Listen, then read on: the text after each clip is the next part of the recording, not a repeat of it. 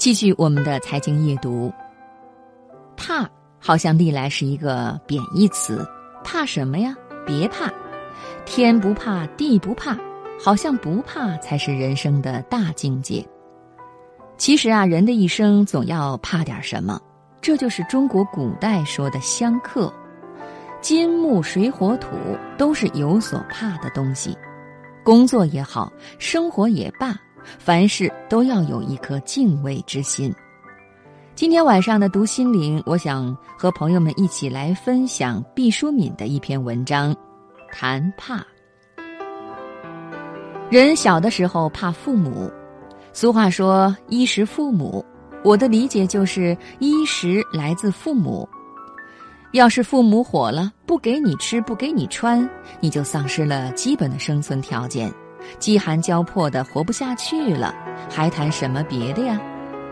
所以父母叫你上学，你就得上学；叫你成绩好，你就得努力。要是一个人从小对慈爱他的父母没有畏惧之心，没有讨他们欢喜之心，那这个人长大了多半是要成为不法之徒。渐渐大起来，就怕老师，怕上级，总之是怕比自己更有力量的人。我想，这不单是一种懦弱，而是弱小动物生存的本能。想我们人类的祖先不过是些猴子，虽说脑子还算得上机敏，体力实属一般，在漫长的动物排行榜上，只能对在中档靠下的位置。假若什么都不怕，早就被老虎、狮子、大蟒蛇所饕餮了。所以怕是正常的，不怕却是需要锻炼的事。怕是一件有理的事。每个人都生活在立体空间，上下左右都有掣肘。人上有人，天外有天，总有东西笼罩在你的脑瓜顶。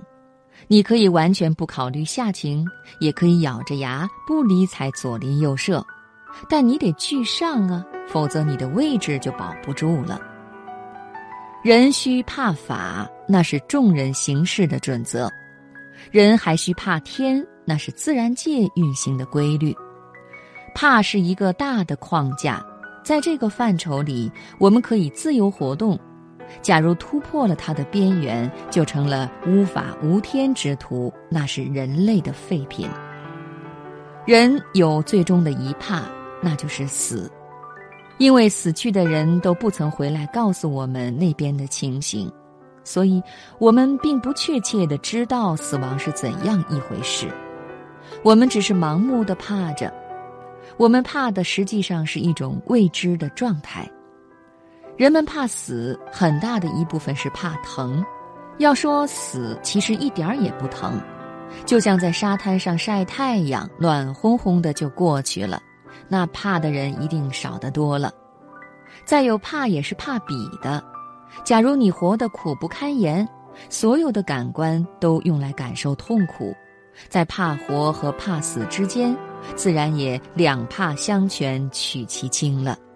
因此，那极怕死之人，多是很富贵、很安逸、很凌驾于一切的显赫。不信，你看历代的皇帝，都孜孜不倦地追寻长生不老的仙丹。女人还有一怕，就是怕老，所以各色美容护肤的佳品层出不穷，种种秘不传人的方子被奉若神明。这一怕的核心是怕时间呀。世上有许多东西是可以对抗的，唯有时间你不可战胜。可怜女人的这个与生俱来的恐惧，注定无法消除。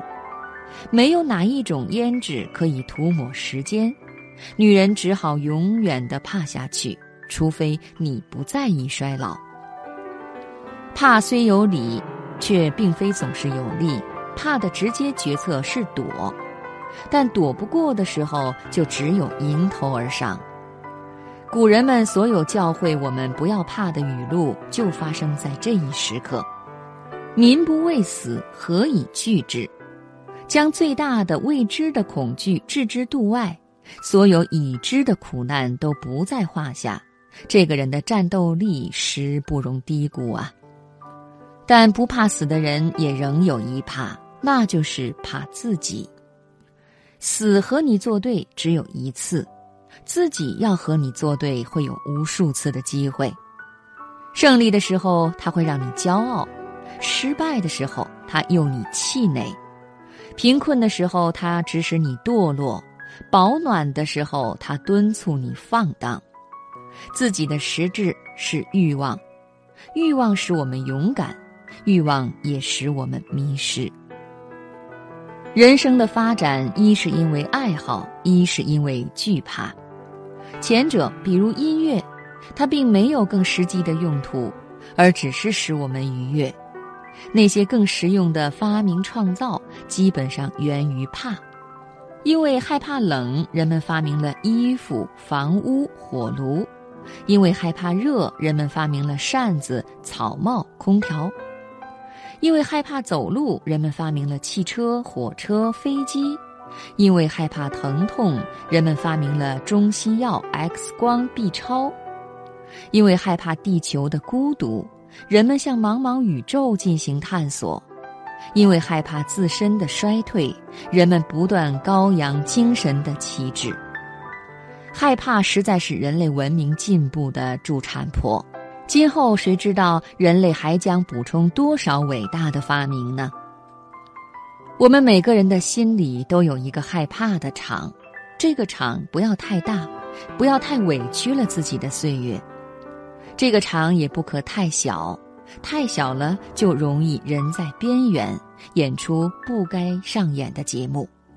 它需不大也不小，够我们驰骋如烟的想象。够我们度过无悔的人生。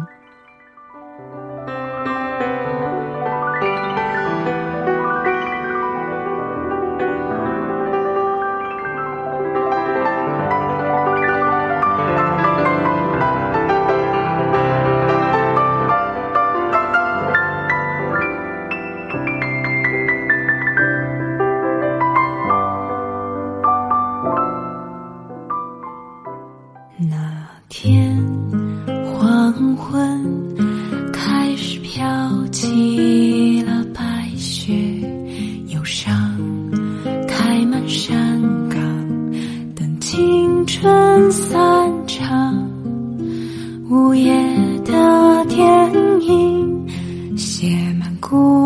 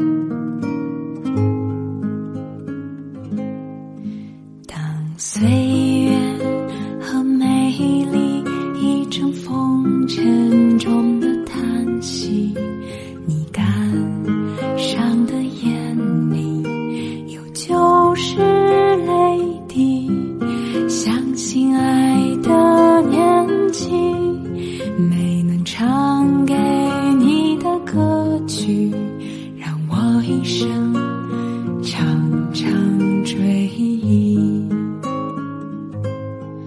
相信爱的年纪，没能唱给你的歌曲，让我一生长长追忆。